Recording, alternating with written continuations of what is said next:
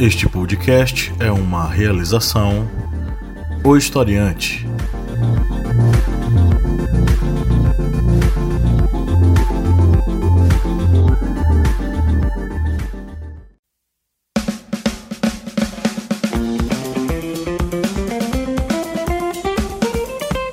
Arretadas. Vozes femininas sobre assuntos sociais.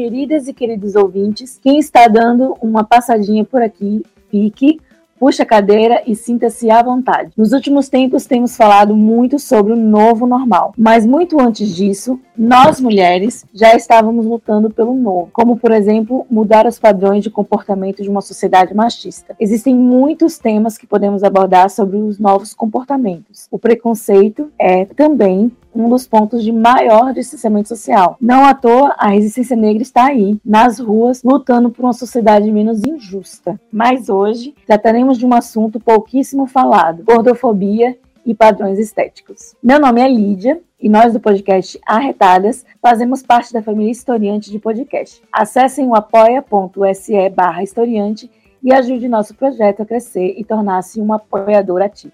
Estamos aqui com duas convidadas arretadas para conversar sobre a ditadura do inatingível, os padrões estéticos. Então, seja bem-vinda e bem-vindo a mais um episódio do Arretadas. Glossário. A palavra de hoje é aperreio ou agonia. Essa palavra é utilizada para descrever algo que dá estresse. Sabe aqueles dias que você tem várias coisas para resolver ao mesmo tempo e falta ficar doido? Pois é, esse é um exemplo clássico que você está morta de aperreada. Estamos todas aperreadas. Aperreadinha. Oi, gente. Agora quem fala com vocês é Jaiane. Estamos aqui com duas mulheres incríveis para falar de padrão estético. Meninas, se apresentem então. Podem começar a se amostrar. Oi, gente. Eu me chamo Camila Ferraz. Eu sou psicóloga. É, atualmente eu estou trabalhando no NAF de uma cidade do interior aqui de Pernambuco. Mas eu tenho muito, muito, muito interesse no tema de gordofobia e pressão estética. Meu TCC da faculdade foi voltado para isso. Eu pretendo retornar para o universo acadêmico estudando sobre isso e, pesquisando muito, muito mais sobre isso, porque acho que é um tema super relevante e que está em voga e que a gente precisa falar. E é isso. Oi, gente, eu sou Ira, Ira Lemos. É, eu sou meio jornalista, meio cantora, gorda fashionista, faço umas muganga lá no meu canal e sou influenciadora com propósito no arroba tamanho 50. Massa! Sejam bem-vindas, meninas. Antes de começar a discussão é, do novo, né, para debatermos algo antigo, já que o novo normal é uma sociedade com novos padrões de comportamento, que tal, né, a gente abrir a mente para outras pessoas, para que elas entendam que o gordo também é gente. E para começar, vou jogar a bola aí para vocês e saber quem pode responder essa pergunta. Um pouco sobre o que é padrão estético e o que envolve esse conceito? Aí eu, eu gostaria de, de, começar a responder, porque eu acho importante, enquanto pesquisadora sobre o tema, enquanto pessoa que lê sobre isso, acho importante a gente diferenciar um pouco é, padrão estético, pressão estética de gordofobia. Porque são duas coisas que conversam muito. Então, assim, eu tenho uma visão de que, tipo, a gordofobia, ela, ela nasce e cresce dentro de um padrão estético, dentro de uma pressão estética, mas não é a mesma coisa. Pressão estética é uma pressão social que todo mundo sofre e acredito que principalmente mulheres sofrem para se enquadrar em determinado padrão. Então, atualmente, eu acho que a gente vive muito uma coisa fitness, uma coisa assim, todo mundo malhado, trincado, barriga tanquinho, e a gente é pressionado a se enquadrar nesse padrão. E aí a gente sofre muito com isso. Só que a gordofobia, ela vai além disso.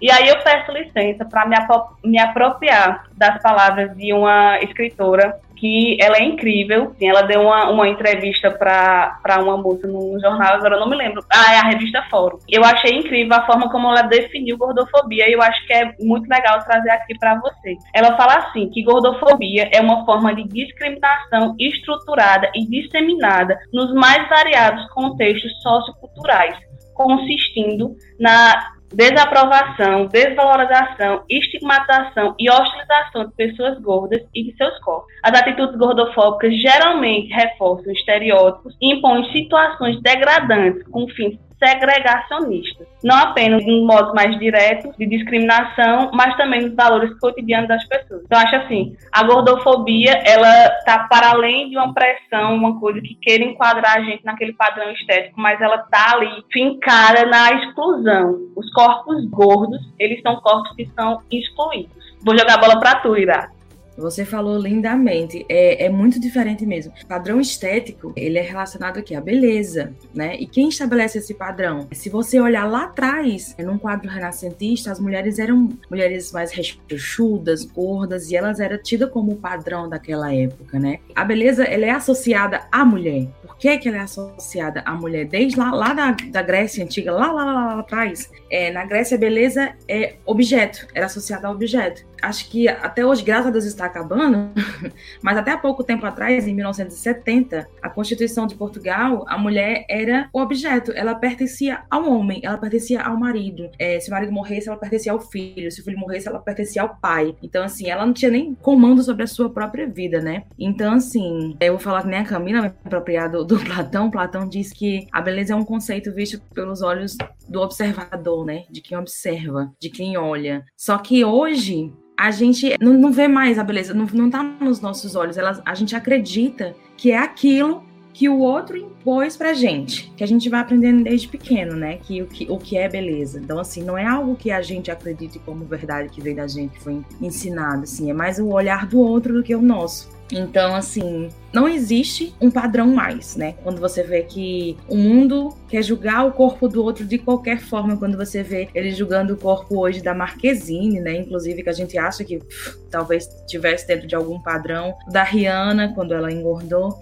É, são vários tipos de exemplos que eu posso dar aqui, mas a gente vê que não existe mais esse tipo de padrão certo, né? Que a, a, verdade é que as pessoas querem mesmo julgar. E aí entra a gordofobia, que as pessoas querem julgar o corpo do outro em cima de um padrão que nem elas mesmas sabem o que é, entendeu? Então assim, é, é um assunto bem complexo.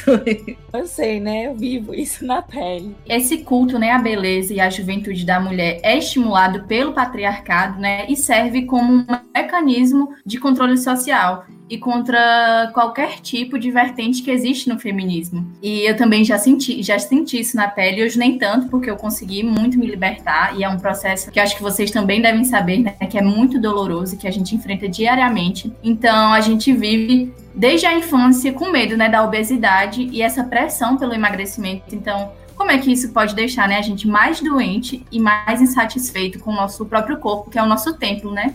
Exato. A gente já, já tem aquele negócio que a gente nasce ouvindo que, assim, toda mulher já nasce precisando perder 3 quilos, né? Vocês já ouviram essa frase que a gente escuta, assim, desde sempre. A mãe da gente, pronto, aí eu vou dizer para vocês entrar numa coisa. É, por experiência própria e por experiências de muitas meninas que mandam mensagem para mim diariamente. É quase recorrente, assim, a mesma experiência. A gordofobia, ela começa em casa e geralmente ela começa na mãe da gente. Isso Exato. é muito bom. Acho que a Lil pode falar alguma coisa sobre isso também, assim, ela tá assim na mesma vibe, né, Lil?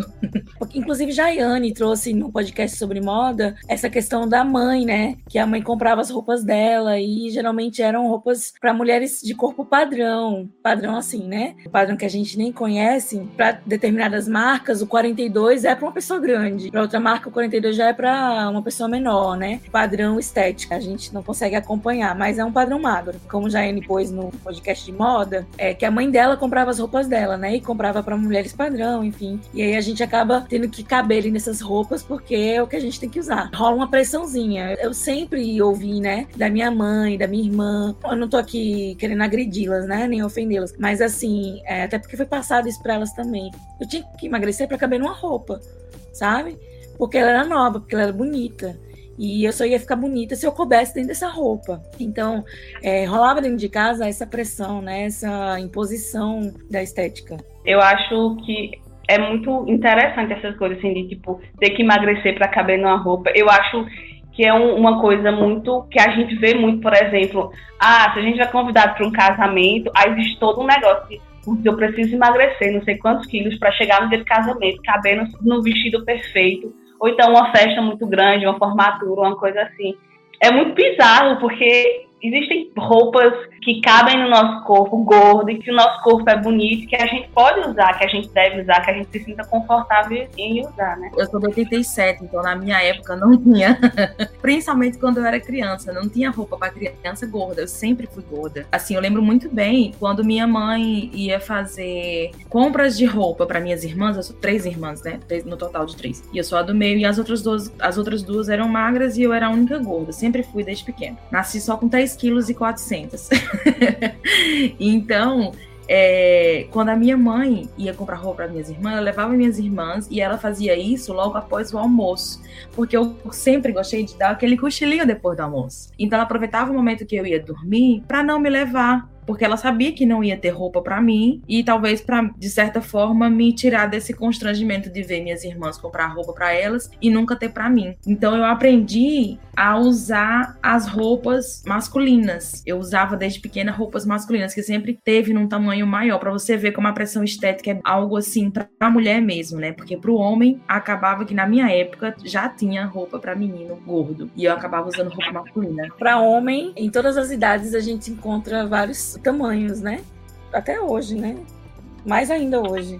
Falando sobre essa questão da, da família, como influencia, meu TCC da faculdade rendeu um artigo, graças a Deus está saindo para publicação, eu espero que logo. E aí, numa, eu entrevistei, eu fiz com mulheres gordas, e a gente veio, é, o objetivo era muito falar sobre a experiência de pessoas gordas, né, de mulheres gordas.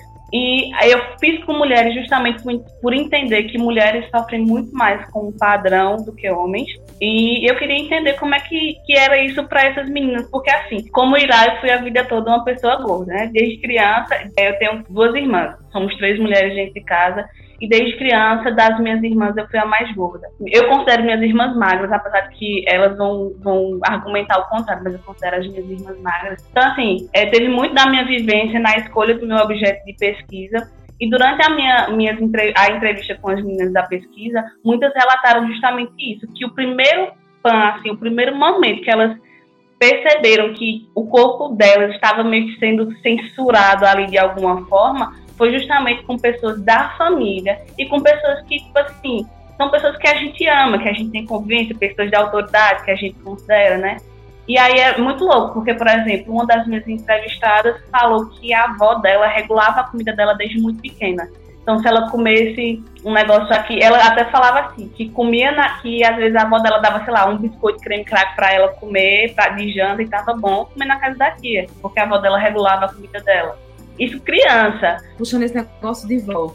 É, a minha família materna inteira é de chefe de cozinha. Minha avó cozinhava como ninguém. E uma das coisas que ela mais fazia era coxinha para os netos. Ela fazia coxinha, congelava e esperava o neto chegar para todo mundo comer. E a gente chegava. E quando era e quando eu chegava, junto com todos eles, todos eles comiam. E eu, ela ficava na frente dos meus primos, de todo mundo, dizendo assim: não, você não pode, você tá gorda, você não é para comer isso, você não é isso. Então, assim, você se sente assim, acuada, essa é a palavra. E, e aí teve outra por exemplo, que falou que o pai virou para ela e disse assim: ah, se você continuar gorda desse jeito, nenhum menino vai querer namorar com você. Então, assim, é muito bizarro como essas coisas, desde muito cedo, já é ensinado pra gente, a gente já é censurado. Eu também concordo que a questão de comprar, quando eu era criança, por exemplo, para comprar roupa para mim, era um sacrifício, tinha que ter paciência pra gente achar uma roupa que dentro do que eu gostava e dentro de tamanhos que me cabiam. E eu nem sou, assim, existem vários tipos de gordo, né? Tem gordos maiores, tem gordos menores. É, eu sou uma gorda, por exemplo, que consegue com relativa facilidade encontrar ainda roupa em lojas de departamento. Tem muita gente gorda que não consegue encontrar mais roupas em lojas de departamento por essa questão de tamanho. Um tamanho 46 é minúsculo, um exemplo. Inclusive, inclusive no meu Instagram tinha um quadro que era garimpando em loja de departamento. Porque, por exemplo, exemplo, a Riachuelo, ela tem uma grade agora, não sei se ainda existe, mas quando eu morava no Brasil ela tinha, é uma grade plus size. Mas essa grade plus size era continuava sendo naquela velha e boa, para não dizer o contrário, história de moda jovem senhora, que é o quê? É aquela roupa de velha, né? Então assim, é muito difícil a gente se vestir na moda ou se vestir com o nosso estilo próprio, sendo gorda. Eu tinha que garimpar nas lojas de departamento, assim, eu sou, eu sou uma gorda 52. E não, e sem falar que, assim, o tamanho, ele tá muito relacionado à cintura da pessoa gorda, né? Porque eu sempre tive a cintura fina. A minha parte de baixo é a parte mais gorda do meu corpo. São as minhas pernas. Então, eu sempre tive que comprar calça muito grande para poder apertar ou botar elástico na cintura, sabe? Eu sempre tive barriga, assim, né? Mas na cintura sempre mais fina. Então, as calças podiam até fechar na cintura, mas a minha perna ficava estrangulada, sabe? Da calça. Os tamanhos, eles também são injustos com as pessoas de diversos tipos de corpo, né? O corpo pera, o corpo que, enfim, o pessoal descreve com nomes de frutas. E aí tem também essa questão de, de gente gorda, não é só, ah, a pessoa é gorda porque tem barriga grande, enfim, entendeu? E aí faz uma roupa com uma cintura, sem cintura altura, né? E um tamanho enorme. Às vezes não tem nem caimento numa pessoa que usa aquele tamanho. Então, assim, é muito injusto o padrão. Quando eu era pequena, era uma complicação, realmente, para achar uma roupa que fosse bonita, que desse certo, que ficasse legal hoje em dia maior e conseguindo já entender qual é o meu estilo de roupa, o que é que eu gosto de usar, porque ainda também tem isso, né? Você, eu não sei se aconteceu com todo mundo, mas assim, durante boa parte Sim. da minha vida eu acabava me enquadrando numa coisa que os outros queriam que eu vestisse, que não ficava bem em mim, não me agradava, mas aí eu continuava tipo nessa.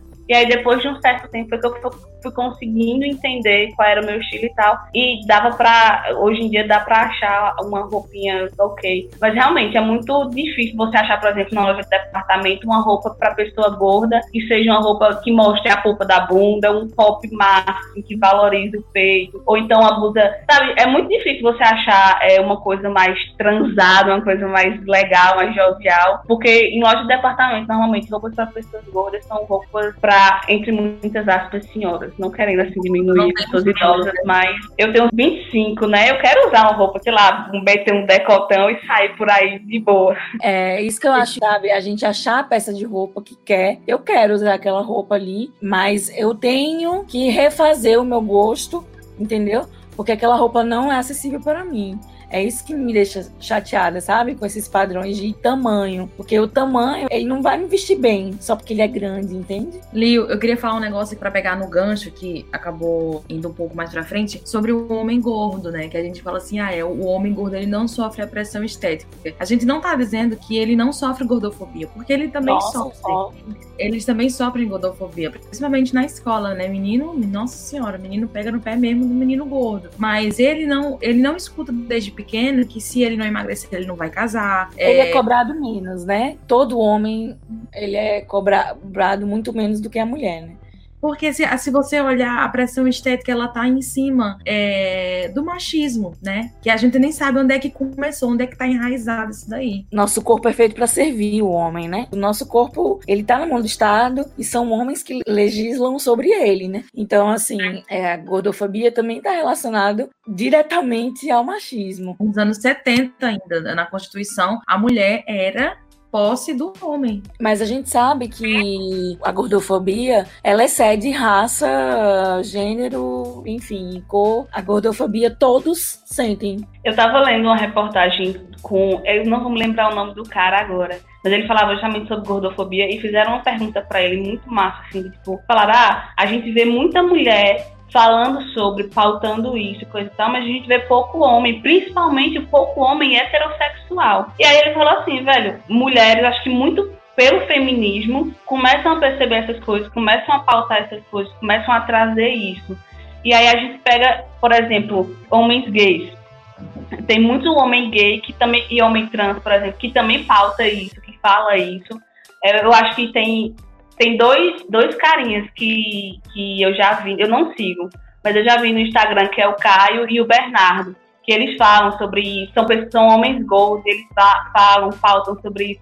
E aí é muito do machismo disso de tipo é, de impor para o homem. Eu, eu, vejo ele falando que via muito no sentido de existe uma imposição para o homem que ele não deve falar essas coisas, não deve levar tão a sério. É tanto que você vê que o homem ele brinca entre aspas, porque eu acho que isso não é brincar quando você está fazendo bullying com outra pessoa por conta do peso dela, não é uma brincadeira. Mas eles são ensinados a levar isso na brincadeira, levar isso na maciota, tipo, ok, ok, entre aspas também, né? Para o homem é ensinado a ele, tipo, não, pô, é de boa. Você aí a gente vai fazer piada com você porque você é o gordo, não sei o que, mas é de boa. E, e aí ele é ensinado a esse lugar mais silenciado, a não falar sobre sentimentos, porque é muito disso também. É, desperta sentimentos quando a gente sofre com aquilo, mas a gente é, é, homem é ensinado a ser silenciado e a ficar naquilo silenciado assim que eu digo, não falar sobre. Quando eu era novinha, assim, 14, 15 anos mais ou menos, a forma que eu encontrei de que as pessoas não rissem de mim, é que elas rissem comigo. Então eu era altamente gordofóbica comigo, porque eu fazia piada sobre o meu corpo antes que as pessoas fizessem, para que elas rissem comigo e não de mim. Você falando isso, eu me reconheci em você agora, porque eu acho que toda mulher gorda ela leva esse estigma de ser engraçado. Todas as pessoas gordas elas têm que ter um atrativo de, de entretenimento, né? Para as é pessoas. Todo gordo é engraçado. A mulher gorda ela tá muito no papel de engraçada, né? Que a Ida falou dela. Veja, é perceptível. Quando o gordo não tá no papel do cômico, né? Da graça, fazer a graça. A, principalmente acho que a mulher gorda entra no papel de mãezona, de amigona, sabe? Daquela que dá conselho, daquela que cuida, daquela que tá ali acalentando, porque só serve para isso.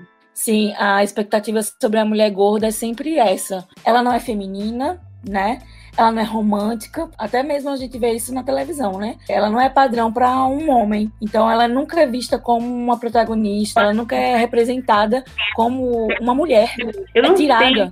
da mulher gorda o fator mulher. Tem uma, eu não sei se é, se é coisa de mestrado ou se é de doutorado, mas é da, é, enfim, é muito legal porque ela, é, as pessoas que, os pesquisadores que fazem lá a pesquisa vão pegar uma personagem de uma novela. Eu não sei se vocês vão lembrar, eu não lembro lembro o nome da novela, mas o nome da personagem era Persephone, e ela era da novela da Globo, que a atriz que fazia ela era Fabiana Carla. É, e eles fizeram uma leitura sobre a personagem, as cenas que ela aparecia e tal, e muito da história dela girava em torno dela perder a virgindade. E aí é super legal esse trabalho, porque dá uma visão assim, tipo, ela era tudo. Ela era estabanada, ela era aquela, tipo, amigona e não sei o quê, e tinha toda aquela coisa de de querer perder a virgindade e as pessoas não verem ela como uma pessoa sensual, como uma pessoa sexual, né, que vivencia a sua sexualidade. É um trabalho muito, muito maneiro. Indico para quem quiser ler. Eu lembro dessa novela porque eu sou muito noveleira. Eu assisto todas as novelas do mundo. Inclusive, eu vim para fora do, do, do, do, país, mas eu assinei um negócio para assistir novela. ou, ou caso da pessoa, seríssimo. Mas eu lembro dessa novela e, de certa forma, por mais que tenha colocado uma gorda de um jeito, de uma perspectiva diferente, ainda assim era de um jeito cômico. Ela não era a mocinha da novela, ela não era a protagonista da novela, o que ainda não aconteceu. Isso vai ser bem difícil acontecer, mas eu quero muito que esse dia chegue é, uma gorda como protagonista de uma novela das oito. Você já pensou? Que louco isso? Que tão 2020, né?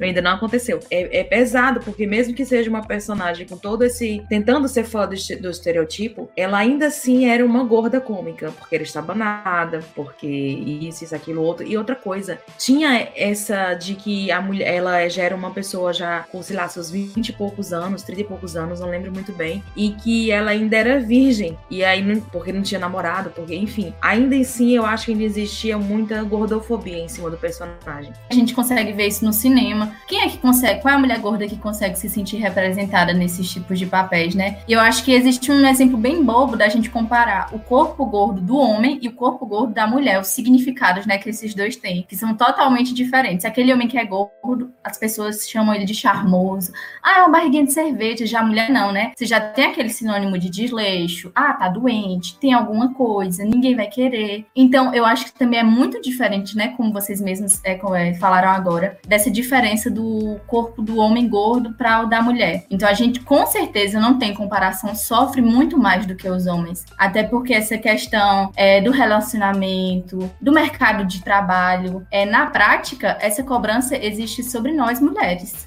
E sem falar que fofinho, fofinho é um cara fofinho é um elogio. Fofinha, ele já pode soar como pejorativo. Ela é uma mulher fofinha. Ah, ela é gordinha. Porque tem esse diminuto. palavrão, né? Fofinha é o caralho. É.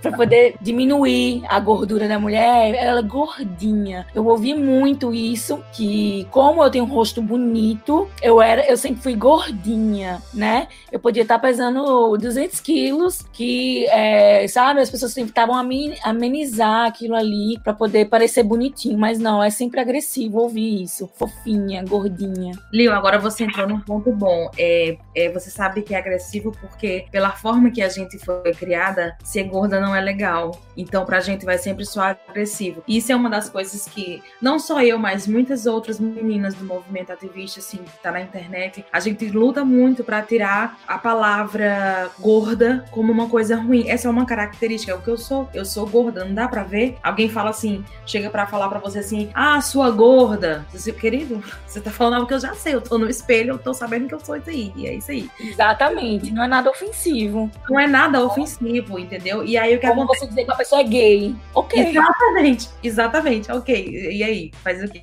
As meninas que estão entrando agora, se, se conhecendo, se reconhecendo na representatividade que a gente tem na internet, graças a Deus hoje em dia, é, já chega assim pra mim, ai, adoro seu Instagram, tal, não sei o quê. Eu, eu também tô me achando linda, assim, plus size. Gente, plus size é uma nomenclatura da moda. Ela não é o que você é, é o, é o padrão da moda, é o, é o É tamanho. o termo de uma indústria, né? É o, termo da, é o termo da indústria para falar sobre a, a, moda daquele tamanho, tamanho plus size, é um tamanho. Não é o que você é. E assim, mas para quem está começando, é muito mais confortável dizer assim, eu sou plus size, é, eu sou plus size, eu sou plus size, do que dizer assim, eu sou gorda. Para você chegar e dizer assim, eu sou gorda, é uma jornada muito longa para que você entenda Muito. que aquilo não lhe machuca.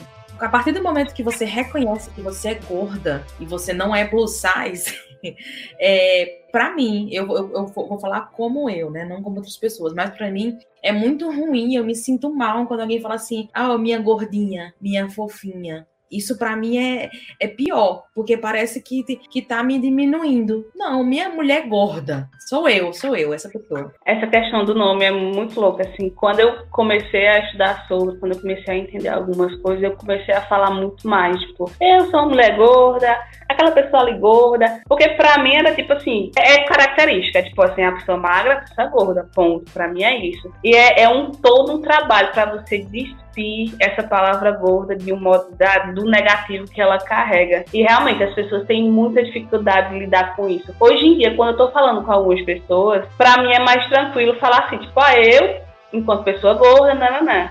É mais fácil conseguir falar isso.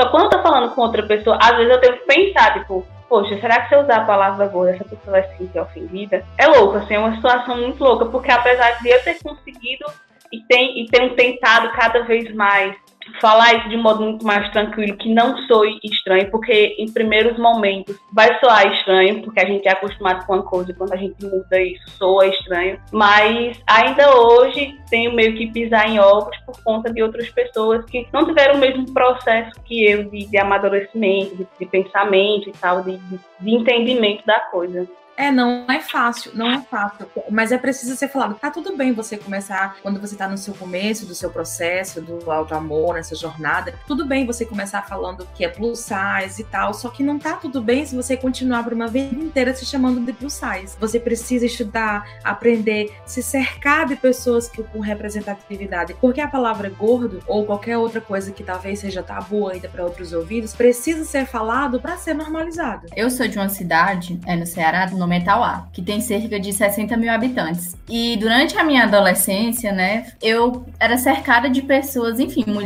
mulheres magras, homens totalmente machistas. Então, eu odeio, odeio ver minhas fotos dessa época. E agora eu moro né, em outra cidade devido à faculdade, mas toda vez que eu volto para cá, de alguma forma eu percebo que eu tento me encaixar ainda naquele meio. E por incrível que pareça, as pessoas, anos se passaram, mas as pessoas não conseguiram mudar a forma de pensar, de se ver, enfim, de enxergar as outras pessoas. Então hoje, graças a Deus, eu sei muito bem é, com quem eu devo me cercar. Já na cidade em que eu faço faculdade, as pessoas com que eu convivo têm uma ideia totalmente diferente do que se essa pessoa gorda falar, ah, tá gorda, tudo bem, ok, você é gorda, acabou. Agora, quando eu venho pra minha cidade natal, ainda é algo que me faz muito, muito, muito mal, porque são todas aquelas mulheres iguais, com aquele cabelo grande, com aquele corpo assim, 50, você tem que ter 50 e poucos quilos, não adianta a sua altura. Passou disso, você tá, enfim, horrível, desleixada, acabada, o que é que tá acontecendo? Mas é um processo que, meu Deus do céu, realmente é diário. Eu acho que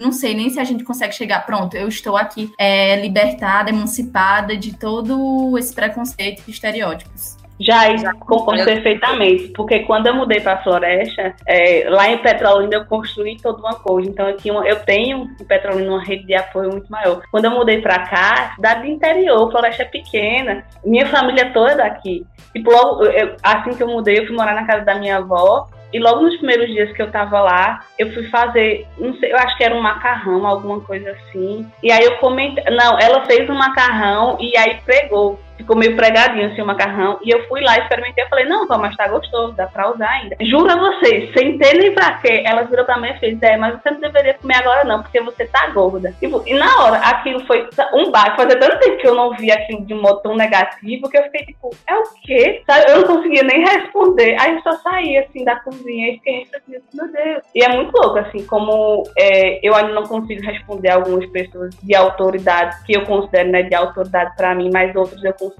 na lata, mandar. Aproveitando que a gente está falando sobre a negatividade da palavra gorda, eu queria só colocar aqui para vocês que, tipo assim, durante meu percurso de estudo, né, eu tive que ler alguns artigos e tal, e aí surgia muito, assim, estudos que falavam palavras que pessoas associavam a pessoas gordas. E aí surgia muito. Em estudos de 2002 a 2004, surgia muita palavra, as palavras desleixo, descontrole, feiura, disfuncionalidade e falta de vontade. Em 2014, tem outro estudo que a, a autora vai trazer que pessoas associam pessoa gorda a doença, preguiça, falta de controle reprovação moral. Então, assim, os anos passaram e as pessoas continuaram com as mesmas ideias. Em 2020, poucas semanas atrás, Porta dos Fundos fez um vídeo extremamente gordofóbico. Eu assisti esse vídeo quase morri de ódio. E aí, dentre algumas características que eles associavam com pessoas gordas, tinha um corpo podre, falta de exercício, ma maus hábitos e um corpo sujo. E aí eu aproveitei o ensejo do, do podcast, de estar relendo algumas coisas e perguntei para algumas pessoas, para os meus seguidores no Instagram, o que, é que eles pensavam sobre pessoas gordas. E aí é muito legal assim ver como minha bolha está um pouco dividida. Eu digo minha bolha porque parte das pessoas que responderam são pessoas muito próximas a mim e que sabem o que eu estudo. Então algumas já me ouviram falar sobre e aí elas traziam palavras mais associadas a tipo é, desconstrução, gordofobia, saúde, coisas, coisas mais positivas, digamos assim, beleza. Aí outras pessoas já trouxeram algumas outras palavras associadas a uma coisa mais negativa, como pessoas não atraentes, é, pessoas que da, é, da educação física e da medicina, por exemplo, responderam muito ligadas ao curso. Então, vê pessoas, veem pessoas gordas como pessoas que têm algum, algum tipo de doença, principalmente doenças endócrinas e cardio, cardiovasculares. É, e aí é muito louco, assim, perceber como os anos passam e as pessoas ainda continuam com o mesmo ideal de que o corpo gordo é um corpo de falta de controle. E aí a culpa volta muito para a pessoa gorda, né? Se é falta de controle, então é porque eu, Camila, não tenho condições de controlar esse meu corpo. Inclusive, gente, esse momento de pandemia que tava rolando, né? Isolamento social, o pessoal já quebrou aí. Mas eu vi muita gente postando e comentando que tava engordando porque tava em casa, como se pessoas gordas elas fossem descontroladas num nível que em um mês elas ganhassem 50 quilos, né? Né? Tipo assim. Não é tá muito... ligado ao corpo gordo, tá ligado à compulsão alimentar. E exatamente. O desequilíbrio alimentar, ele também gera magreza, né? Que a gente sabe da Mia, a gente sabe da Ana. E aí são temas que também não são vinculados, né? Esse distúrbio de alimentação não são recriminados, porque tá relacionado à magreza, sabe? E, e a, magreza, e a magreza, inclusive, virou um sinônimo de beleza, né? Nossa, você tá linda, tá magra. A Deli tá aí, né? A Deli era linda, gorda. Lil, mas aí é que tá. Isso de, de. Eu acho que é porque a gente tá em processo de desconstrução e a gente vai aprendendo todos os dias. Mas o mais impressionante não é a Adele ter. Porque é normal. É normal a gente olhar pra Adele e ver que ela emagreceu. Ela é uma pessoa famosa, ela é uma pessoa que ganhou vários prêmios como mulher gorda enquanto gorda. Ganhou prêmios musicais, né? Porque, como ela mesma disse uma vez, música não é feita para os olhos e sim para os ouvidos, quando falaram do corpo dela. Então, assim, ela. As pessoas prestam. É normal prestar atenção que ela emagreceu, que tudo bem, que mudou. O que não é normal é a gente julgar o corpo dela, achar que, ah, não, eu achava ela mais bonita gorda. Ah, não, ela tá linda agora magra. Ah, não, Adele, por que, que você emagreceu? Sabe assim, esse aqui é o não normal. É você querer mandar no corpo do outro, é você querer dar opinião no corpo do, do, do outro, né? Não é só do corpo, mas do corpo do outro. Tem um autor que fala sobre lipofobia. E a lipofobia é o seguinte: é uma é, obsessão pela magreza e uma rejeição absurda pelo gordo. Ele fala também sobre a sociedade, que a sociedade tem padrões lipofóbicos, que aí velho, nesse tempo de pandemia, o que mais me fez pensar sobre, sobre essa questão de padrões de fofocos foi porque eu vi muito, muito, assim como a Lei comentou, tipo, muita gente falando sobre o fato de ter engordado na, na pandemia e tal. E aí é muito bizarro, caramba, olha o, mundo, olha o tempo que a gente tá vivendo, a gente não pode sair sem uma máscara, a gente não pode rever pessoas. Eu não posso ir pra Petrolina, tem meses que eu não vejo meus pais, eu não posso ir pra Petrolina, porque tem um diabo de uma doença aí que mata, sabe? É muito louco que as pessoas, num tempo como esse, que existem muitas outras coisas acontecendo, acho que aqui a situação do Brasil precária pra caramba, é, em termos de assistência à saúde, o SUS super lotado, o presidente que tá cagando pra todo mundo. É, eu não sei nem se já tem ministro da saúde, porque tinha um milhão de dias sem ministro da saúde. E as pessoas simplesmente faltando em redes sociais. Eu tô engordando, tô preocupado que eu tô engordando velho, isso para mim escancara muito essa questão de padrões de fofóbico. É muito natural que num tempo como pandemia, sua rotina toda mude, sabe? E aí, tipo, ah, Camila, mas existem pessoas que têm transtornos alimentares e aí. É, isso aí é uma questão à parte. Eu acho que tem que ter todo um cuidado. Pessoas que têm transtornos alimentares devem procurar ajuda, devem procurar profissionais responsáveis que cuidem nesse momento delas. Mas, assim, pessoas que não têm transtorno alimentar e que estão enchendo a porra do saco com isso, é tipo, velho, reveja sua rotina, veja um exercício que você possa fazer em casa. Aliás, engordar não quer dizer que você não esteja fazendo exercício. Tem uma menina no, que eu sigo no Instagram, por exemplo, que é a Rai Neon, que ela é, tipo, fodástica no, no yoga, faz umas coisas do caralho. E, tipo, vegana. E mulher gorda, sabe? Ser gordo não quer dizer que você não faça exercício. Mas, enfim, se você acha que você está engordando, em vez de ficar enchendo o saco com isso, em vez de ficar se preocupando, achando que isso é errado, primeiro pense no momento que a gente está vivendo. É um momento super complicado, maior do que isso tudo. E se você está preocupado com isso, repensa seus hábitos, vê o que é está acontecendo, senta, para, vê o que é que você pode fazer para mudar, por que, é que você está se sentindo desconfortável com isso, o que é que está acontecendo com você, faz uma reflexão aí, ou então procura uma ajuda, tenta entender o que é que está acontecendo. E para além disso, acho que outra coisa que escancara também essa questão de padrões psicofóbicos, por exemplo, são mulheres grávidas que são pressionadas constantemente a, tipo, assim que parir, voltar, voltar a ter o corpo magro, buscar ter um corpo magro. Eu acho que pô, é de uma desgraceira mental absurda. Crueldade. É crueldade. Sim, é crueldade. É crueldade. Uma coisa que eu acho que a gente debate também muito pouco quando a gente fala de gordofobia é sobre os espaços públicos, as áreas incomuns, né? Isso também gera isolamento social da pessoa gorda. Por exemplo, tem lugares que a gente visita e não tem assento adequado para pessoas gordas. As cadeiras de braço, até mesmo de bares assim mais comuns, eles não são adequados para pessoas pessoas que são é, gordas, sabe? E isso gera constrangimento, porque eu lembro quando o shopping da minha cidade ele abriu, ele tinha umas cadeiras de plástico e aí minha mãe foi sentar na cadeira e a cadeira deslizou, quebrou, ela caiu no chão, foi super constrangedor. E assim ela passou anos sem ir no shopping da nossa cidade, porque ela tinha vergonha de sentar numa praça de alimentação. E eu sei que isso acontece com muitas pessoas, é muito constrangedor. E os espaços públicos, eles também refletem tem um pouco dessa gordofobia na infraestrutura, né? De determinados ambientes, lugares, enfim. Não só refletem, como reafirmam. Eu acho que essa é uma, uma das pautas mais importantes é, do ativismo gordo. É isso. Assim, que gordofobia vai além de não se sentir bonito. O corpo gordo, ele é categoricamente excluído de espaços públicos. É tipo assim, é que nem você falou, uma mesa de bar que não é adequada, catraca de ônibus, você,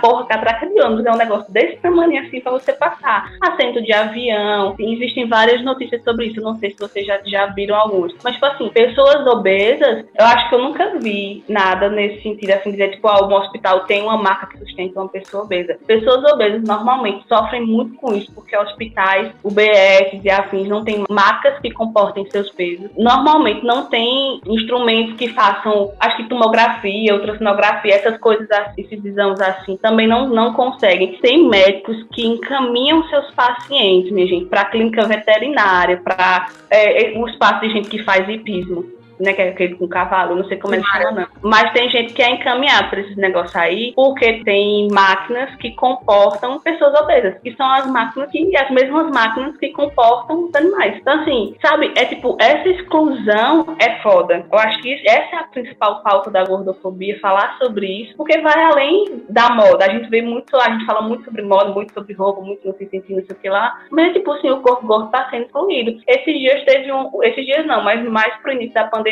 teve um senhor obeso que, tipo, lutou pra cacete pra ser atendido por um hospital aí, na época, acho que ele tava com Covid e tal, não sei o que, e não conseguia, porque o hospital não tinha artefatos que dessem conta de, de sustentar o peso dele. E é muito louco como, quando a gente pensa tipo assim, como é que a gente vai falar que uma pessoa gorda não tem saúde, mas quando a pessoa gorda procura esses espaços de saúde, ela é rechaçada, ela é excluída, ela é marginalizada, sabe? Para mim isso é um ponto muito interessante de pensar.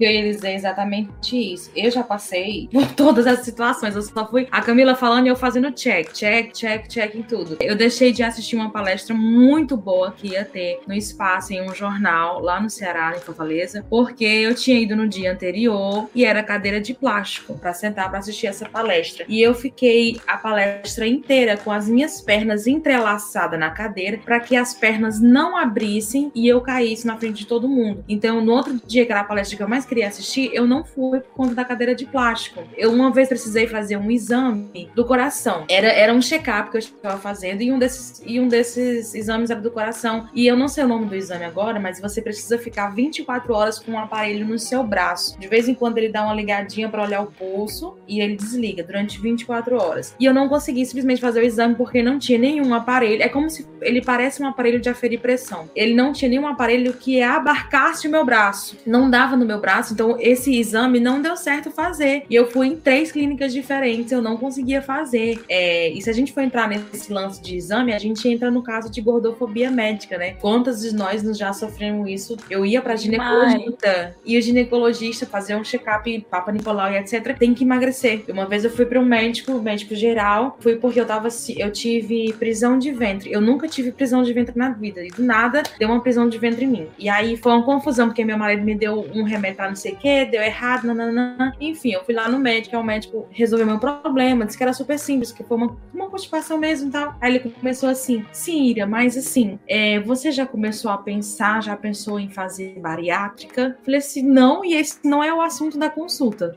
muito obrigada. Porque, tipo, é isso que eles querem um tempo inteiro, sabe? É emagrecer você a qualquer custo. E aí, inclusive, dá até para entrar nesse lance do, da gordofobia médica, né? É, o que aconteceu essa semana na TV Gazeta, que foi a, uma, uma advogada maravilhosa falando sobre violência contra a mulher dentro de casa nessa pandemia que tá acontecendo no programa da, da Regina Volpato. E entra no final da, da entrevista, entra uma médica, e aí todo mundo se espantou, né? Ela entrou entrou ao vivo no telão e aí disse que tinha um desafio para a doutora. E aí falou assim: a gente da equipe conversou e quer ver se você aceita esse desafio. Me botaram para fazer essa pergunta: se você aceita emagrecer com a gente. A advogada ficou altamente constrangida com essa situação. E na mesma hora ela falou: é, Nossa, na pauta, tipo assim, não tem nada a ver com a pauta. E mesmo assim, ela aceitou o desafio porque ela se sentiu constrangida de uma forma que a sociedade faz com a gente o tempo inteiro, que é de que a gente que tá gordo que tá errado. Eles estão querendo nos salvar, eles que estão certo, entendeu? Isso é, isso é muito complicado. Essa gordofobia das ferramentas do dia a dia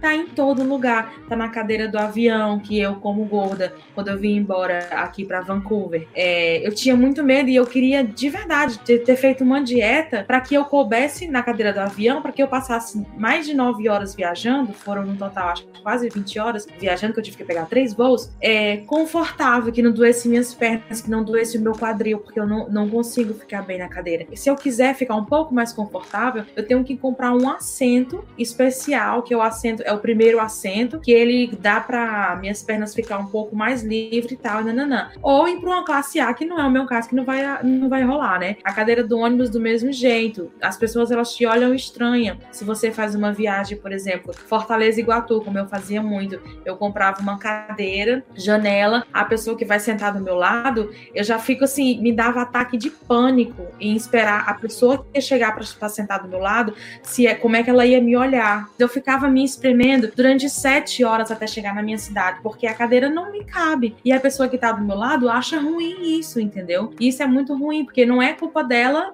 nem é culpa minha. As pessoas têm que fazer assento maior, porque a maioria da população brasileira e talvez mundial são de gordos. É um corpo que já era para ter sido normalizado. Não é, não é algo de outro mundo. Não é coisa que, olha meu Deus, um gordo passando ali, nunca mais vi isso. Não é caramba, é normal. E academia também. A academia não é um lugar normalizado para gordo. As pessoas falam: ah, o gordo não se exercita, o gordo não, não é saudável, o gordo é doente, o gordo é isso, o gordo é Emagrecer para poder ir para academia. Mas né? vai o gordo começar a fazer uma reeducação alimentar, ir para academia para emagrecer. Porque assim, gente, para vocês que estão ouvindo o podcast, entendam: o gordo também come saudável, o gordo também faz exercício, tá? Não é todo gordo que é, é doente asqueroso como você acha não, assim, tá? Só pra ficar ligado. Mas, assim, as pessoas que querem emagrecer, vamos lá, elas nem vão pra academia porque elas têm vergonha ela chega na academia e todos os olhares da academia para ela é assim: ih, olha lá o gordo malhando, ah, tadinho do gordo, ó, sofrendo, suando na academia, não vai conseguir nunca. Agora, se o gordo também tá lá na, na praça de alimentação do shopping comendo uma salada, aí eles falam: ih, olha lá o gordo, ó, comendo salada, fazendo dieta. Eita, menino, sofrendo, hein? Agora, se o gordo tá comendo fast food, ih, olha lá o gordo, ó, morrendo comendo fast food. Menino, por isso que tá gordo. Então, assim, não adianta. As pessoas, elas gostam de falar do outro. Não adianta que você vai fazer, não. É, eu queria acrescentar algumas coisas assim. Eu reuni alguns dados sobre. Falam muito sobre gordofobia médica. Eu acho que a gente devia ampliar isso para também outros profissionais de saúde. Inclusive, pretendo fazer isso, se Deus quiser, no mestrado futuro. Para a gente pensar um pouco assim, que a gordofobia ela existe dentro da saúde toda vez que eu falo sobre gordofobia, é, é, batata. Tem alguns amigos que também são de outras áreas da saúde que já chegam assim: ah, Camila, mas você exaltando a obesidade e não sei o. Que... Eu não estou exaltando a obesidade, eu não estou falando sobre isso. A minha pauta é no sentido de tratar pessoa gorda como pessoa, porque somos pessoas, ponto final da história. Então, tipo assim, eu chego no médico para fazer, porque, sei lá, eu tava descendo a escada aqui da minha casa, é, torci o pé, sai bola na escada, chego no médico para falar sobre essa torção no pé, porque eu bolei a escada por desatento, por ser desatenta, exemplo. E o médico olha para mim e fala, pô, mas tem que emagrecer, hein? É, isso é extremamente constrangedor e dolorido. Sabe assim, se vocês colocarem hashtag gordofobia médica no Twitter, vai aparecer, vão aparecer vários relatos de várias pessoas sobre isso. Tipo, de pessoas que vão ao médico para fazer qualquer coisa e aí o médico já chega, tipo, ó, tem que emagrecer. E aí, tipo, a, a gente ampliando, porque acredito que isso aconteça com outros profissionais de saúde. Quando eu me sentia extremamente constrangida de ir pra academia e não gostava, porque sempre que chegava, tipo, o educador físico que normalmente atendia, ficava meio no pé por ser uma pessoa gorda. Mas, por exemplo, eu e minha irmã mais velha, a gente teve um período da vida que a gente fazia academia junto. E aí ela é mais magra que eu. Só que eu sempre fui, mais, fui muito mais focada nos exercícios e, tipo, em, pô, vou fazer isso aqui, mandar fazer isso aqui, vou fazer isso aqui, do que ela tá? Só que a atenção vinha muito, é, pegar no pé, ou encher o saco, vinha muito mais também por ser uma pessoa gorda. E é assim, eu reuni alguns artigos e tem alguns dados que falam sobre gordofobia médica, e aí tem assim, alguns pesquisadores de, da, da Universidade de Washington e da Virgínia entrevistaram mais de 2 mil médicos e constataram que eles têm viés negativo sim, pensando em pessoas gordas, e concluíram mais que esse viés negativo, ele afeta diretamente o modo como, seja ele implícito ou explícito, ela, ela afeta o modo como a pessoa é tratada dentro do, do atendimento, né? E afeta também o fato da pessoa querer ou não voltar. Que acontece muito, tipo assim, a pessoa vai se consultar com alguém, esse alguém é gordofóbico, a pessoa gorda não vai querer voltar, porque é de um sofrimento, é de uma dor intensa. É, tem, outro, tem outro artigo, que é um artigo de 2016, que fez um levantamento bibliográfico de artigos científicos no período de 2003 a 2013, que é muito sobre essa temática, e aí eles conseguiram achar 10 artigos, todos internacionais desse período, que, vão, que falaram sobre isso, profissionais de saúde que tinham um viés negativo com pessoas com sobrepeso, pessoas obesas. e como isso afetava é, o tratamento dessas pessoas. Então, assim, se elas são tratadas mal, é óbvio, elas não vão querer voltar. E aí eu acho muito importante, por exemplo, é, pensar sobre isso em diferentes profissionais, né? O nutricionista, o, o, o psicólogo, um educador físico, porque, poxa, se você tem um, um, um, atendimento humanizado, coloco assim, porque eu acho que quando a pessoa trata mal uma pessoa gorda, ela de alguma forma desumaniza essa pessoa gorda. É, quando você tem um atendimento humanizado, essa pessoa tende a voltar. Talvez essa pessoa se envolva ali com o que ela está procurando. Então, tipo, se eu procuro um nutricionista por determinada coisa e eu vejo que esse nutricionista me olha como pessoa e não como uma pessoa doente, assim, como quem está morrendo, como uma bomba relógio, é claro que eu vou me interessar por aquilo, me envolver com aquilo. A gente vai construir junto. E eu não vou estar tá recebendo só bronca.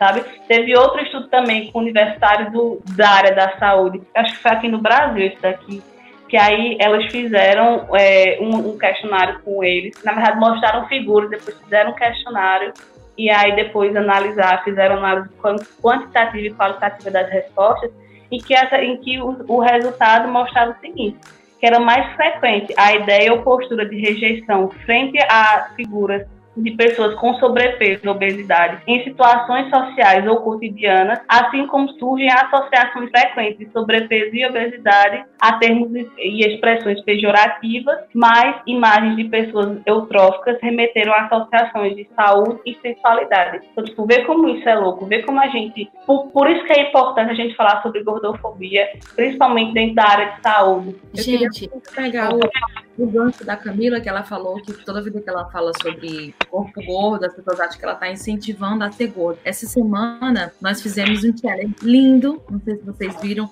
todas as princesas da Disney ficam gordas. Eu, Carol Placas, Gil Romano, a Larissa Dias, a Luca Vale, a Mari Lima, a Mel Soares, a Rawane Bezerra e a Rayane Souza. E um challenge tão lindo, recebemos tanto amor, recebemos coisas assim incríveis de, de mães falando assim: Ira, a minha filha olhou o vídeo já 20 vezes, reconheceu todas e ela ficou sem ar, dizia assim: Mãe, tô sem ar, mãe, tô sem ar. Olha que lindas, mãe. Mãe, a senhora agora pode ser princesa também, sabe? Olha, uma criança falar isso. E assim, tanto amor, tanto amor, mas claro que tem os haters no meio. Gente que acha que isso é apologia à obesidade. E em todos os aspectos, assim, teve uma, uma pessoa que ela comentou na, no vídeo na, na rede da Carol, né? Da Carol Zaca. E ela colocou assim: preocupante o exemplo, preocupante as consequências do exemplo. Não é exemplo, é representatividade. A gente quer ser visto também num, numa princesa da Disney, a gente quer ser visto num personagem de novela, num filme, numa coisa assim. E nós que estamos nesse meio, a gente não tá fazendo apologia à obesidade. Você não vai ver a gente morrer de comer feito gordo, um gordo doente, que nem o,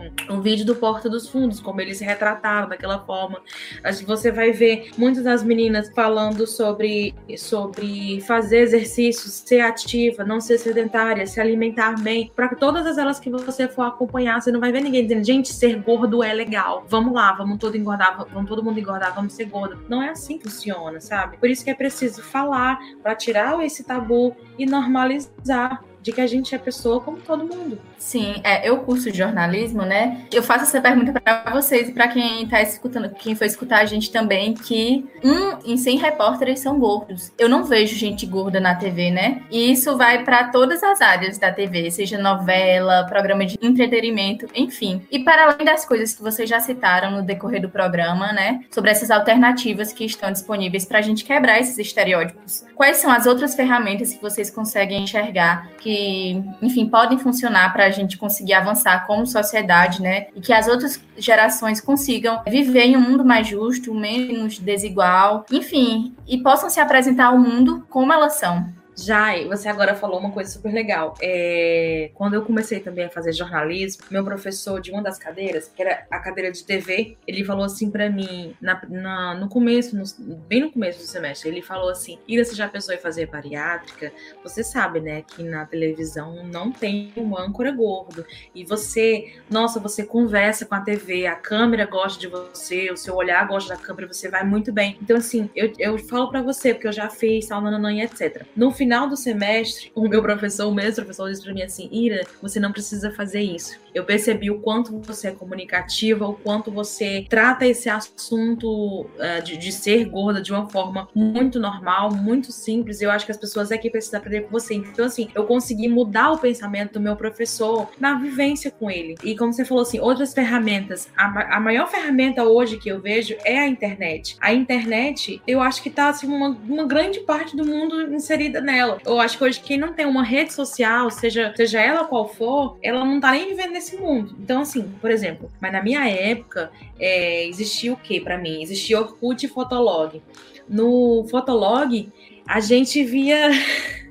a gente via pessoas padrão, cheia de Photoshop, não que hoje não existe, porque hoje existe, mas eu vou dizer como combater isso daí, é, cheia de fotolog, cheia de selfie feita de cima para baixo, para ficar mais magra, para não ter papada e etc, todo mundo muito perfeitinho. Hoje em dia não, hoje em dia o corpo gordo ele tá mais normalizado. Eu tô cheia de representatividade no Instagram, não faltam mulheres lindas, maravilhosas, gordas, ativistas que falem sobre o corpo gordo de uma forma normal, que faça a gente ver o olhar da gente treinar o nosso olhar para a beleza ser diferente do outro, ser o meu olhar e não o olhar do outro. É, então, acho que a, a principal coisa que você tem que fazer é começar a se cercar de representatividade, de mulheres, pessoas que te ajudem a isso. O que eu queria falar sobre gordofobia é que, assim, existem consequências é, muito grandes para as pessoas que são que sofrem com isso, né? Tipo assim, porque todo mundo que chega para falar, tipo, ah, você tá exaltando a, a obesidade, não sei o quê. E aí ela falar que, por exemplo, ela fez um projeto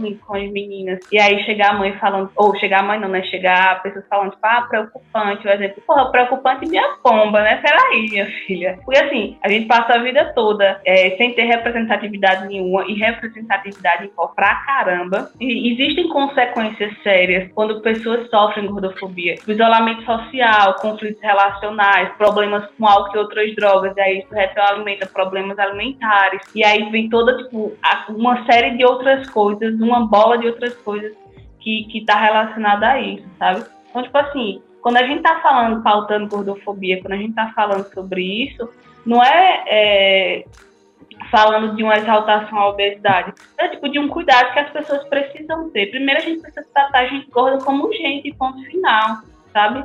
É, quando, quando a gente procura um, um, lugar de saúde, seja uma academia, um, um, hospital, uma UBS, uma clínica ou qualquer coisa desse sentido, a gente quer ser tratado como gente, não como, sei lá, qualquer uma, a escória da sociedade. E aí era isso que eu queria ressaltar, que, tipo assim, existem consequências. Pessoas que, que são maltratadas, como a gente viu em estudos científicos, pessoas que são maltratadas em espaço de saúde, elas não vão retornar. Existem N casos aí, por exemplo, de gordofobia e violência obstétrica. obstétrica. Teve uma moça que foi, quando foi parir, o anestesista, o anestesista per, perguntou, não, o médico perguntou pro anestesista se a, a injeção para o rinoceronte já estava pronta. Porra, a mulher tava parindo, tá ligado? É, tipo, de uma crueldade sem tamanho, sem... Então, assim, é, não é uma pauta só de moda, não é uma pauta só sobre beleza, mas é uma pauta de saúde pública, de cuidado, de, de acolhimento, de, de, de outras coisas também importantes para uma convivência social.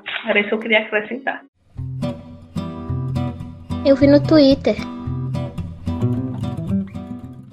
Pode começar, Lil? Você viu alguma coisa? Eu vi no Twitter, na verdade, eu vi na internet inteira, né? aquele texto da Beyoncé, né, para os formandos de 2020. Eu achei legal ela falar sobre a questão, né, do vidas negras importam, sobre a questão da mulher na sociedade, a mulher negra também. Enfim, foi algo que chamou minha atenção no Twitter esses dias. Bom, eu vi no Twitter da Tia Mal Oficial, não sei se vocês conhecem. Ela é uma jornalista de Salvador e ela fez um questionamento sobre as pessoas que estavam no programa de férias com o ex da MTV e que também passam no Amazon Prime. Levantou a seguinte questão, né? De por que não existem mulheres e homens gordos no programa? Será que as pessoas gordas não amam? As pessoas gordas não têm ex, enfim, namorados? E foi muito bacana as discussões que foram surgindo a partir desse pensamento dela, enfim, desse questionamento. E tá muito, muito legal. Inclusive, sigam ela no. Quem não segue, sigam no Twitter, é a Tia Mal Oficial. Ela discute legal. coisas bem legais sobre gordofobia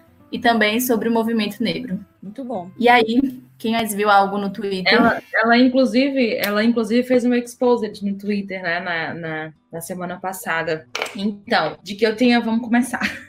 Algo que eu tinha visto no Twitter. É, tá no Twitter e tá em todos os lugares, que é o vídeo da Liso, a cantora Liso, não sei se vocês conhecem. Maravilhosa. Maravilhosa, né? E é um vídeo que ela fez, na verdade, no TikTok, né? Mas foi para todos os lugares. Que ela fala que não dá para medir a saúde dos outros pelo biotipo, apenas pare e vá se amar ao invés de julgar o corpo alheio. Exercício é para se sentir livre, feliz e saudável, não para atingir um corpo ideal. Esse vídeo dela é maravilhoso, inclusive. Eu acho que até compartilhei no meu perfil. Muito, muito bom. A gente, é, eu vi no Twitter, eu vou recomendar que as pessoas botem, apesar de ser uma hashtag antiga, acho que é de 2018, quando eu estava relendo alguns, alguns textos, algumas entrevistas, botaram essa hashtag, eu fui procurar, e aí eu vou indicar novamente, eu já falei né, no decorrer do podcast, mas é hashtag gordofobia médica. Eu acho assim, se algumas pessoas ainda duvidam que gordofobia existe, maltrata, é ruim, é horrível, marginaliza as pessoas, bota essa hashtag no Twitter e vocês vão ver N relatos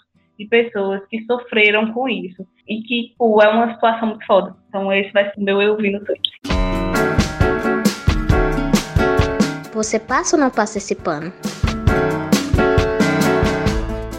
Vocês têm aí algum alguém ou que passar pano ou não passar pano? Dá uma compartilhada aí com a gente. Posso começar? Claro, com certeza. Fazer uma, uma quase passada de pano, porque assim, eu não assisti ainda, mas assim, é, eu falei durante o podcast do, de um vídeo do Porta dos Fundos que eles fizeram, que foi extremamente gordofóbico. E aí algumas pessoas pautaram sobre isso, falaram, pô, esse vídeo do Porta dos Fundos, gordofóbico pra caramba, não sei o que e tal.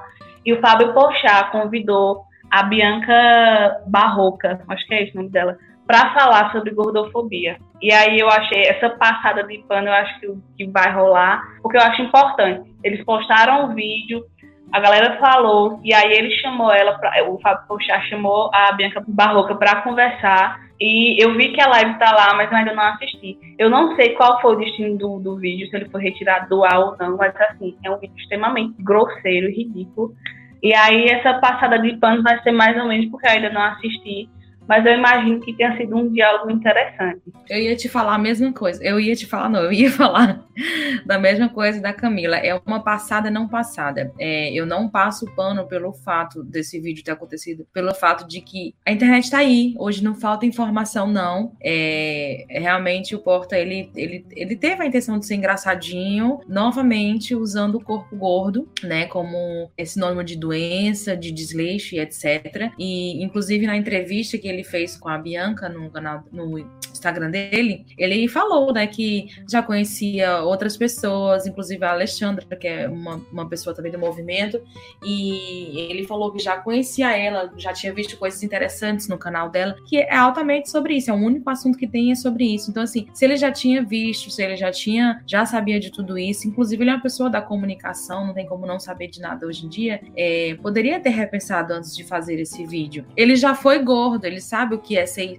Mas assim, é, é um homem gordo, né? Ele assim, sofria como a mulher sofre. Então, assim, como a gente já havia falado no começo do podcast. É, mas, e não falta informação para ele saber que foi um vídeo, sim, altamente prejudicial a quem está fazendo o movimento contrário. Mas eu passo pano pelo fato dele ter visto as críticas, de ter convidado alguém para conversar com ele ao vivo e ter dado voz a essa pessoa também num canal onde é, só existem pessoas praticamente como ele, pessoas que acham engraçada a piada gordofóbica. Então ele deu voz para uma ativista gorda para falar, olha, não é bem assim. Vem aqui escutar também. Ele quis ouvir ele quis que as pessoas que seguem ele, que achou o vídeo engraçado, ouvisse também. Ele colocou no final da entrevista, ele colocou na live dele o próprio ator ator, né, que fez o, o personagem, o próprio ator falou assim: é, eu, não, eu não tinha pensado em tudo isso até o, até o momento de a, gravar esse vídeo e vir todas essas críticas e vir toda essa galera, não tinha pensado como eu me via, como as outras pessoas me viam. E isso foi muito bom e eu agradeço muito as outras pessoas, porque de uma certa forma ele também achava engraçado e que era o papel dele como ator fazer isso. Mas a, a todo mundo que levantou essa bandeira e tal fez com que ele enxergasse que não, que não tá certo nem para ele como gordo, tá errado. Então assim, não passo pano pelo fato de já ter muita informação, mas passo pano pelo fato do Fábio ter dado voz para que outras pessoas ouvissem o lado de cá. Eu não passo pano hoje para todas as influenciadoras que nesse período, né, acho que elas sabem da capacidade que tem de incentivar, estimular comportamentos e, e hábitos para milhares de pessoas e continuam a incentivar é, alimentação compulsória, enfim, coisas absurdas e totalmente irresponsáveis. E que nos dias de hoje, 2020, em plena pandemia, essas mulheres tão inteligentes estão fazendo esse tipo de coisa. E não são poucas, né? Mulheres, pessoas conhecidíssimas aí, dizendo: hum, faça jejum de não sei o quê, faça jejum de não sei o quê. Enfim, não passo pano para essas pessoas, porque elas têm acesso à informação e se continuam, enfim, é, perpetuando esse, esses tipos de preconceito é por pura ignorância. Meninas, tem outra coisa que eu não passo é... não posso falar. eu preciso, é, não só por não passar pano, mas para dar um recado para quem vai ouvir esse podcast. Eu não passo pano para as marcas que se denominam plus size e acabam, fala assim, ah, a gente vende até os 50, ou a gente vende até os 54, sei lá. E aí a modelagem dos 50 é uma 44. E elas usam no seu Instagram, fazendo photoshoot, fazendo álbuns, ensaios e etc, com modelos 42 no máximo 44. Eu quero que essas lojas, essas marcas entendam, nós mulheres 50, 54, 60, 70, a gente não se enxerga ali. Por mais que você diga que venda até os 70, mas põe uma pessoa 42 para vestir aquela roupa, eu não consigo me ver naquela pessoa. Eu não consigo saber como eu vou ficar daquele jeito. Então, assim, não nos representam. Então, as, é, é, é, os padrões, as modelagens também não é padrão dentro do mundo plus size. Então, a essas marcas que fazem isso, repensa, que eu não passo pano de ser não, viu? Só pra usar.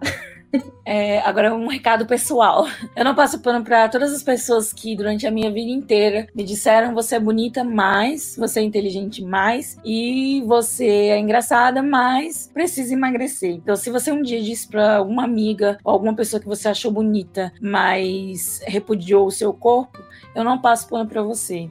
Um dia eu passei e hoje eu não passo mais. Indicação.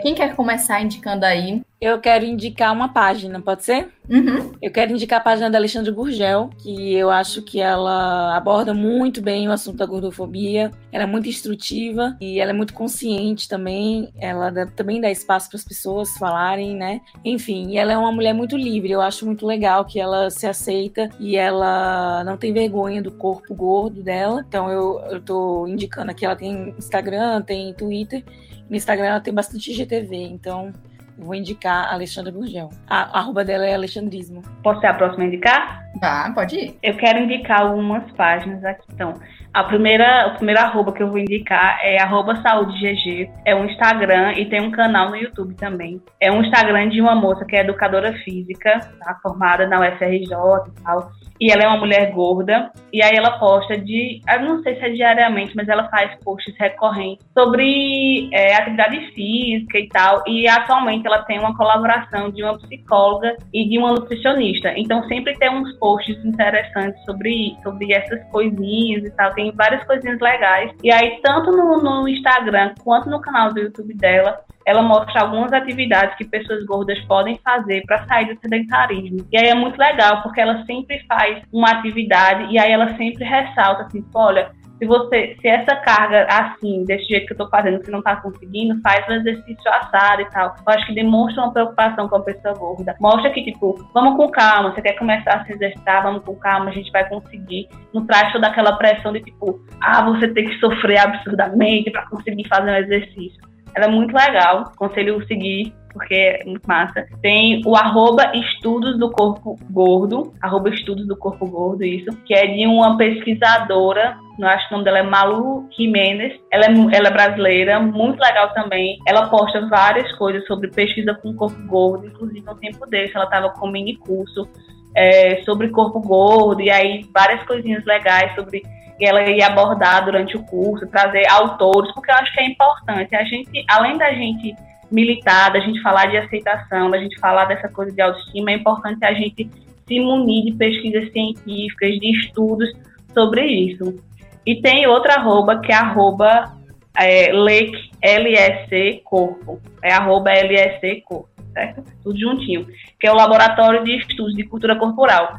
É um, um laboratório de estudos da Univasf Petrolina. Uma das professoras que está à frente desse laboratório foi minha orientadora durante o TCC. É uma mulher que estuda sobre corpo e tal, muito maravilhosa. E aí tem, atualmente ele está um pouco parado no sentido de não estar tá divulgando tantas atividades, mas antes da pandemia eles vinham com um projeto super legal de fazer rodas de conversa sobre diversos temas. Aí teve um período que foi sobre corpo gordo, teve um período que foi sobre é, se não me engano, foi relacionamento abusivo. Tem, um, tem umas temáticas assim, super legais, tipo um período que falou sobre racismo. Enfim, eu aconselho seguir, até porque quando passar todo esse período, né, que a gente retomar as nossas atividades é, da maneira possível, acho importante essas discussões. E por fim, eu, eu gostaria de sugerir um livro, só que é um livro em espanhol. Eu não sei se tem tradução, eu tenho o um PDF do livro que é em espanhol. Que eu li, assim, algumas partes, eu não consegui ler todo ainda, mas eu li algumas partes e eu achei muito legal o livro, porque foi uma construção em conjunto, era de um grupo de Facebook, e aí a, a administradora do grupo, que eu acredito que seja pesquisadora também, ela montou um grupo com vários relatos e discussões sobre coisas afins da gordofobia. E aí o nome do livro é Stop Gordofobia e Las Panças Subversas. É um livro muito legal porque tem uma, um modo leitura fácil, assim, tem fotos, tem, tem poemas, assim, super legal. Quem quiser dar uma lidinha, super aconselho também, porque aí dá aquela desconstruir, começa aquela desconstrução massa e tal. Então, é isso, meus, meus, minhas indicações de hoje são essas. É, eu vou começar indicando um filme. É, na verdade, eu poderia indicar milhões de filmes, mas eu vou indicar só um, que é o I Feel Pretty. Na verdade, eu acho que em português é Sexy por Acidente, eles mudam. Acho que é isso. É com a Amy Schumer.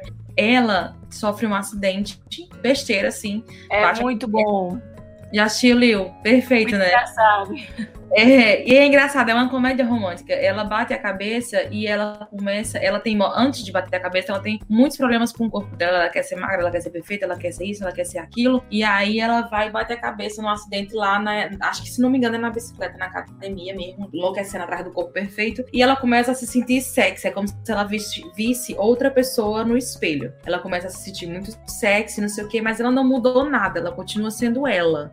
É só a cabeça dela que mudou. E isso faz com que ela se liberte de tudo. Começa a ter uma autoestima incrível, falando coisas incríveis para as pessoas e tal, e achando que todos os caras olham para ela e etc. Enfim, há, há um, um, cara que se apaixona por ela pela forma como ela é e não pelo corpo dela. E ela não consegue acreditar daquilo depois. Enfim, eu não posso nem contar eu quero muito que vocês assistam. Então, esse é o filme que eu indico. E de perfis, eu vou indicar dois no Instagram que é da minha amiga, conterrânea, cearense, linda, gorda, ativista, maravilhosa, arroba Carol Zaca, com Z e dois As no final, Zaca A, e a arroba Moda Racista, que é um Instagram muito bom, que tá fazendo uma exposed agora de tudo que acontece no mundo da moda, por trás dos bastidores, em relação a pessoas, estilistas, produtoras e etc, racistas, gordofóbicas e etc. Então, assim, muito bom para que a gente fique de olho no no que está acontecendo também nas marcas que a gente idolatra tanto, às vezes quer tanto ter uma roupa, junta um dinheiro para ter uma roupa e aquela pessoa nem quer você vestir na roupa dela. Então é bacana a gente ficar de olho nisso daí também. A minha indicação de hoje vai ser o livro A Gorda, que é da escritora Isabela Figueiredo. Conta o cotidiano de uma mulher que tem personalidade, enfim, tem uma vida, né? Mas que sofre e se limita muito apenas pelo fato de ser gorda. E quando eu li esse livro, eu me senti tão incomodada quanto a própria personagem. E é muito, muito bom. Então eu vou indicar esse livro, que é muito bom. E a gente, minha gente, essa conversa foi tão produtiva e tão libertadora que a gente extrapolou demais o tempo. Eu acho que é o nosso muito primeiro programa né? com esse, com esse tempo, mas eu tenho certeza que, enfim, as pessoas vão escutar bastante. Só que a gente fez uma, a, pergunta, a seguinte pergunta no Stories é, do Instagram, e eu acho interessante, né, a gente veicular aqui, já que as nossas ouvintes responderam. É, o que você deixaria, o que você já deixou de fazer por sentir vergonha do seu corpo? E duas ouvintes responderam é, a, essa pergunta. A primeira disse que disse o seguinte: abre aspas. Por um tempo deixei de seguir meu trabalho de modelo porque estava muito abaixo do peso. Fecha aspas.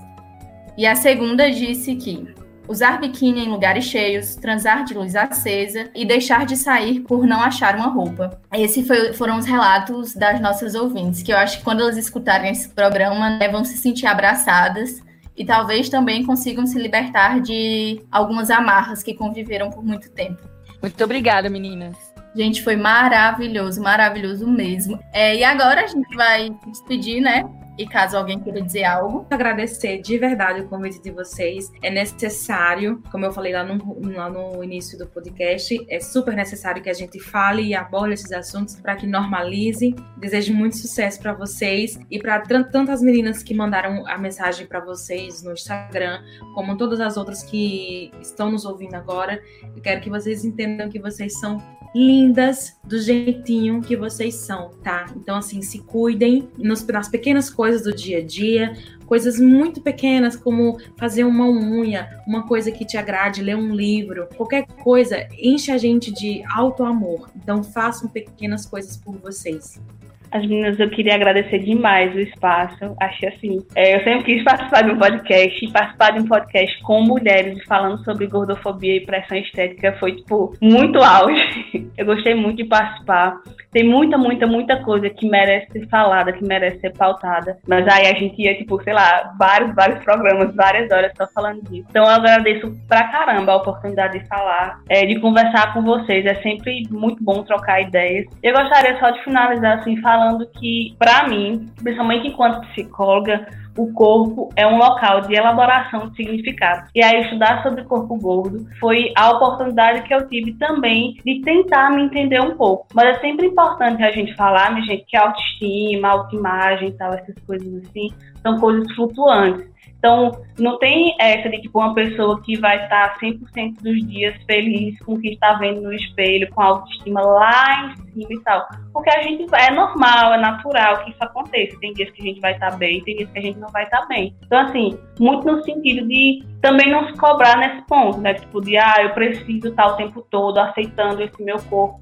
Não, existem coisas que vão tem dias que não vão estar ser fáceis, tem dias que vão ser muito fáceis, tem dias que a gente vai entender muita coisa e tem dias que a gente vai só se questionar muita coisa. E tá tudo bem, a gente vai seguindo nesse, nesse rumo, nessa vida.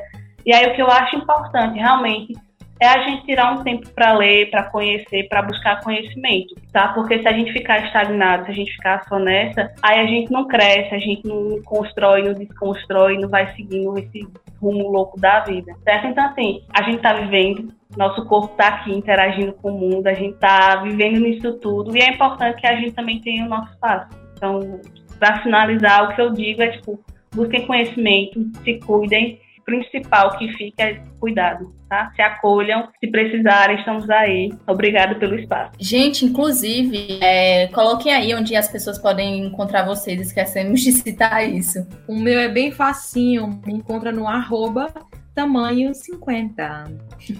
Gente, meu arroba é Camila Ferraz underline, tá? Quem quiser pode seguir lá que depois eu aceito e tudo, tá? Beleza, obrigada. Gente, mais uma vez, muito obrigada por ter aceitado o convite e o Arretadas está sempre aberto para vocês, tá bom?